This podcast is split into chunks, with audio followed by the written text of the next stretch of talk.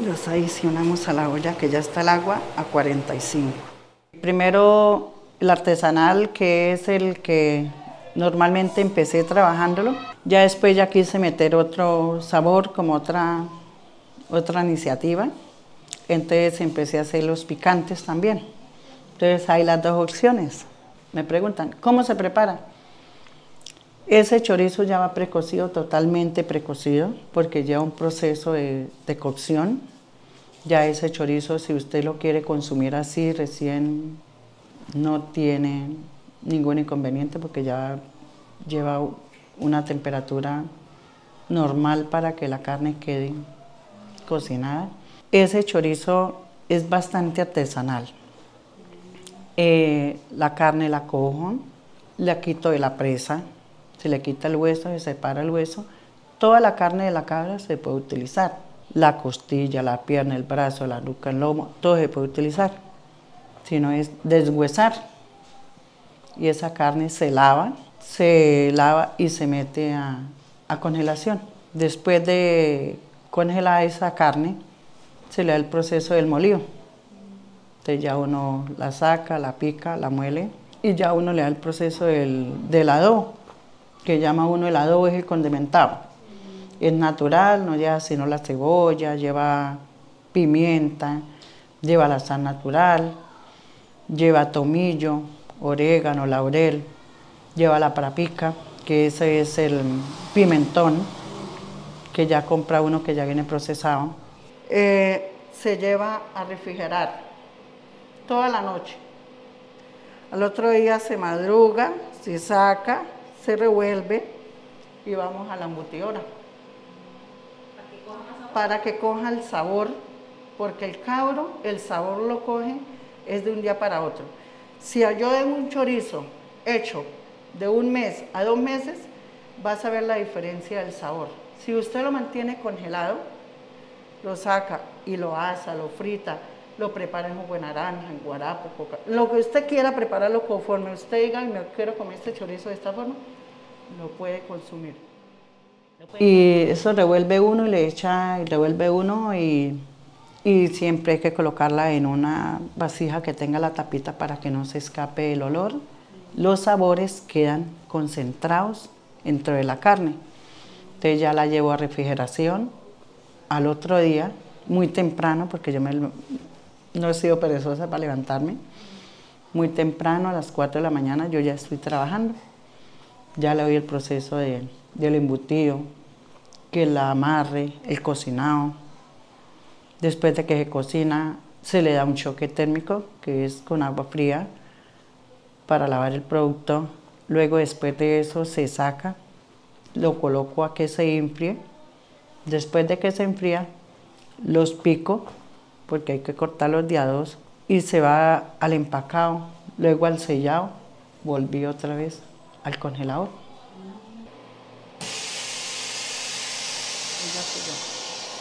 Como yo los empacaba primero, eh, yo no tenía, no contaba con selladora. Entonces yo compraba la bandejita en copor. Papel mini P, los metía de a 10 o de a 5 en las bandejitas y las envolvía con papel mini P. Mandaba hacer las tarjeticas y se las colocaba por encima del papel mini P. Y esa era mi presentación. Cuando ya pude adquirir la selladora, porque la selladora ya era de más valor. Esa era de más valor. Yo solamente cuando iba a Bucaramanga, yo las veía y yo decía, Dios mío, yo quiero tener una. Y mi Dios me la concedió. Me fui hasta Bogotá, que están más económicas, y me la traje allá. Gracias al emprendimiento, porque yo he sido oficiosa con, con lo que me queda y he podido adquirir lo que tengo. Era con las máquinas de moler, las antiguas máquinas de moler que le tocaba a uno a mano. Y eso tocaba picar la carne muy bien finita y pasarla en la máquina. Y después de que la pasábamos en la máquina, ya tocaba era ingeniárselas uno, con pico de botella, botella plástica, o los chuchos, que llama uno calabazo, que hay unos pequeñitos y tienen como puntica, entonces uno los recortaba, yo los recortaba y ahí armaba mi embutidora manual. así yo comencé. Claro, sigan y miren mi empresa. Mi empresa está en mis manos y está en, en el corazón de Papito Dios que me ha dado esto. Nací en una vereda acá muy cercana que se llama Pescadito. Anteriormente me dedicaba a lo que era la agricultura, lo que era el tabaco, el melón, tomate, pimentón, que era lo que se sembraba anteriormente acá en Cepitá. Entonces ese era mi origen, trabajar, campesina, totalmente campesina. En el campo vivía hasta los, la edad de, de 8 años. Y ya la de 8, de 8 años, ya que soy una mujer huérfana, me criaron los abuelos paternos, fueron los que me, me criaron. Porque mi papá cuando él falleció, yo tenía 7 años y mi mamá se fue y me dejó de la edad de 14 meses. Se fue a buscar otro rumbo. Entonces, de para acá, desde la edad de 7, 8 años, yo ya me tocaba trabajar. Y le doy gracias a Dios por los abuelos que me tocaron, porque nos enseñaron es a ser mujeres para adelante. Vamos a colocar a la estufa una olla pues este emprendimiento vino como, como nació de, mí misma. Como veces que uno que dice, me voy a superar. Y eso fue lo que yo quise emprender y gracias a Dios y la Virgen lo he logrado. Los chorizos de cabra la nubiana nacen aquí en Cepitá por iniciativa que el SENA vino a dictar una capacitación semestre en esa se llamaba Jóvenes Rurales. Yo fui y hice esa capacitación. Acá mismo en Cepitá vinieron y la dictaron y yo participé en esa capacitación. Fueron seis meses. Debido a que aquí a Cepitá no había nada que ofrecerle al turismo. En esa época, hace 16 años, estaban construyendo, ya tenían la iniciativa del Parque Panache.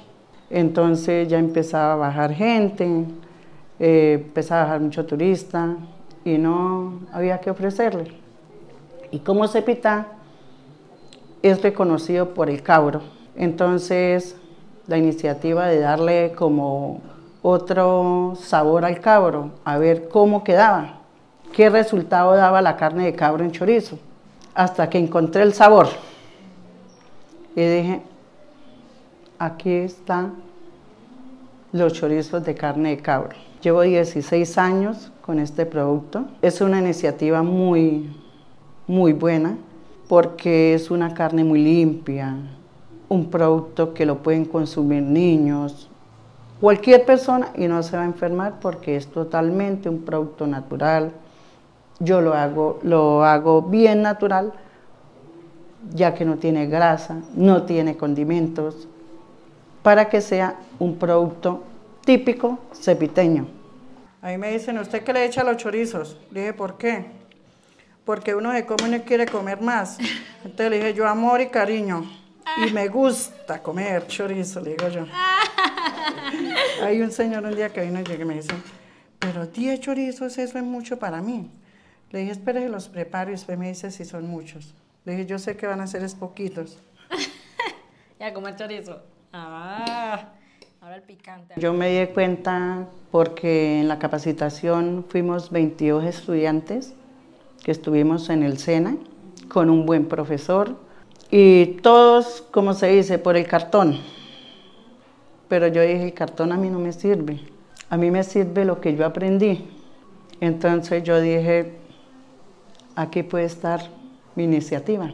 Y me enfoqué. Yo desde el primer instante que me suscribí, yo como que me nació ese espíritu de que era mi emprendimiento. Entonces ahí ya se le fue dando como, bueno, la gente viene acá a Cepitá y muy rico el cabro, pero de pronto usted no dice no voy a llevar para la casa porque se me va a dañar. Mientras que yo un chorizo, conforme yo lo preparo, que está precocido, empacado al vacío, tiene su buen manejo, su buena manipulación del producto, usted lo puede llevar para la casa, le puede llevar a un amigo, a una amistad, a un familiar. Y es un producto que usted le van a decir, ¿de dónde usted trajo ese chorizo tan delicioso? Es que en ninguna parte se, se consigue. Por ejemplo, acá yo me doy cuenta que llega gente, como tengo el letrero ahí en la calle, llega y dice, chorizo de carne de cabro. Y vienen y me preguntan, ¿chorizo de carne de cabro? Sí. Sea, es como algo que la gente se sorprende porque dice, nunca los hemos visto ni los hemos probado. Vienen, los prueban, los gustan porque yo los preparo acá, como los quieran consumir. Yo se los preparo, muy ricos, los llevan porque eso es lo más, ¿sí? Que la gente les gusta porque dice, me vende tantos paquetes porque voy a llevar. Hay personas que llevan hasta 10 paquetes porque dicen, no hay que, empiezan a contar para tal, para tal persona, hay que llevarle y llevan los chorizos de carne de cabro. Pues ahí en el curso, pues a uno le enseñan no es solamente como lo, lo esencial, pero yo he viva que, por ejemplo, aquí se pita el cabro que uno lo prepara es delicioso. Entonces yo dije, pues vamos como a, a meterle otros toquecitos, por ejemplo, de que, de que quede bien natural, bien rico. Entonces yo que empecé, por ejemplo, a la carne, la dejaba de noche la metí en refrigeración y empecé con, con, las hierbas, porque yo escuchaba que, bueno, que la hierba da mucho sabor rico a, la comida. Entonces yo empecé, y como acá el orégano se consigue, entonces yo cogía el orégano, le cogía las hojitas, lo desprendía y lo colocaba al sol, que él se secara. Cuando ya se secaba, entonces yo cogía, lo esboronaba bien y lo, y le echaba la carne. Y eso empezó a darle el cambio. Y entonces yo empezaba, bueno, a dejarlos madurar. Y yo les empezaba a preparar que, bueno, que asados, que fritos, que en salsa de, de naranja, que en guarapo, que en melado. Y todo conforme yo los, como usted quiera prepararlos, son deliciosos. Entonces ya después, por ejemplo, los hago picantes con ají natural y quedan, porque llegan y me dicen, mi chorizo picante tan delicioso que queda. entonces como que la gente empieza a motivarlo a usted como más, porque usted cuando un turista llega y ha venido ya mucho tiempo y llega y me dice los chorizos de cabro, o lo llaman a uno y le dicen los chorizos de cabro, se los encargan a uno y el que viene le dice al otro, usted sí, deliciosos. O sea, esa, ese turista lo enseña a motivar a uno más, le da más motivación de que uno siga adelante. ¿Cómo están mis chorizos mm. preparados? No. ¿Vale la pena venir a Cepita? Increíble, increíble, la felicito. Me sabe al amor que le vio usted que le pone allá cuando está dentro fabricando cada cosita, embutiendo cada detalle y que usted dijo que usted se encerraba ahí, que no existía para nadie más, ese amor que usted le pone, eso lo estoy sintiendo ahorita, que estoy probando este chorizo. La felicito, de verdad que sí. Déjeme felicitarla. usted es el ejemplo de muchas mujeres que, berracas, que deciden en el del campo emprender. La felicito por eso, de verdad que sí. Gracias. Usted es una digna representante de las mujeres berracas y trabajadoras. Yo no tuve la oportunidad de estudiar, solamente la oportunidad que me dieron mis abuelos de estudiar fue hasta tercero primaria. Porque en esa época los abuelos, ir usted a la escuela era irse perder el tiempo. Le tocaba irse a trabajar. Porque eso era uno ir a perder el tiempo. Y mis abuelos pues también contaban con pocos recursos, entonces que no había para, si había para una cosa, no había para la otra. Yo a mis años yo dije, nunca es tarde y llegó una oportunidad, la voy a aprovechar, porque a mí me ha gustado mucho lo que es preparar alimentos, a mí me ha gustado mucho, a mí me ha gustado mucho la cocina. Yo me fui cuando fueron a suscribir, yo fui le profesor. Yo cuando yo tenía treinta y pico años y era jóvenes en acción. yo me fui y le dije, profe, ¿será que yo me puedo suscribir? Eh, yo le dije, pero tengo tantos años, cuando imagínate hace 16 años tengo ya más de 50 años. Yo le dije, Dije, ¿será que yo me puedo suscribir? Me dijo, claro, si a usted le gusta, suscríbese. Que acá hay poco persona que está interesada y, y hay que llenar, cuando eso había que llenar un requisito. Eran 25 estudiantes para que pudiera llegar el curso a Cepita, para que nos pudieran mandar. Entonces yo me suscribí, se hacía el curso de noche, yo llegaba de trabajar, rápido preparaba la comida y me alistaba hasta las 10 de la noche. Veces hasta las 11 nos llegaba cuando ya eran las prácticas, hasta las 11 de la noche. Pero lo hacía con mucho amor. Los vamos girando. Ese giro que yo le doy a los chorizos es para que ellos cojan la consistencia. Y Dios me ha bendecido enormemente porque me gané un proyecto con la universidad. Vinieron un día a Casa Pitá a una reunión que para un proyecto. Entonces yo fui a esa reunión con mi hijo y pues a mí se me parecía como, como difícil ese proyecto, ¿no? Dios, mío. Pero bueno, nos presentamos como ocho personas, nosotros elaboramos el proyecto, lo presentamos, le tomamos a foto el producto, lo llevamos, le tomamos las fotos, enviamos los videos a la universidad porque eso es de, los Andes, y me gané el proyecto. Me regalaron 16 millones de pesos. Me los regalaron porque yo no... Un buen día, digo yo, porque eso es un buen día. Me llamaron que yo había salido favorecido en ese proyecto. Dios, para mí fue, Dios mío, increíble lo que, lo que verdaderamente Dios hace por uno. Yo con esa plática fui armando mi localcito donde yo trabajo. Ahí yo armé mi, salita de trabajo, que sí, sí queda dentro de la casa, pero lo hice independiente. Y ahí dentro cierro mis puertas y a trabajar. Cuando yo empecé, yo empecé haciendo, póngale 50 chorizos para la semana. Después ya hacía 100, 150. Hoy para la semana, semanas, por ejemplo, ahorita que es los festivos, y eso que no los estoy distribuyendo como se dice en otras partes todavía.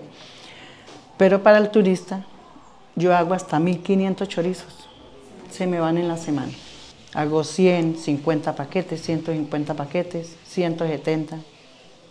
Por ejemplo, en las temporadas, todos se van porque yo el producto que yo estoy haciendo, eh, lo hago también que, no vayan a pasar, digamos, de 15 días, aunque 15 días no me duran los chorizos en el congelador. Yo lleno el congelador y, y rápido se me van.